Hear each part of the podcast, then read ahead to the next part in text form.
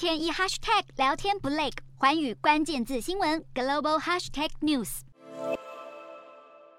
为了躲避政治迫害，出逃海外散居各地的委内瑞拉反对派国会议员，三十号透过视讯会议决定终结临时总统瓜伊多所领导的临时政府。最终投票结果有七十二票赞成解散临时政府，二十九票反对，还有八票弃权。二零一九年一月，瓜伊多赢得了美国等六十多个国家的支持，成立临时政府，并当上临时总统，抗衡遭控因选举舞弊连任的总统马杜。落但四年下来，尽管反对派掌控着委内瑞拉在海外的部分资产，不论是街头示威、国际制裁，还是军事政变等手段，都未能拉下马杜罗，还引发了反对派之间的内讧，使瓜伊多的支持率大幅下滑。一名匿名美国资深官员向外媒表示，不论委内瑞拉的民主反对派以何种形式存在，华府都将继续给予支持。不过在此同时，美国总统拜登政府也对马杜罗。政府决定和反对派恢复谈判，给予正面回应，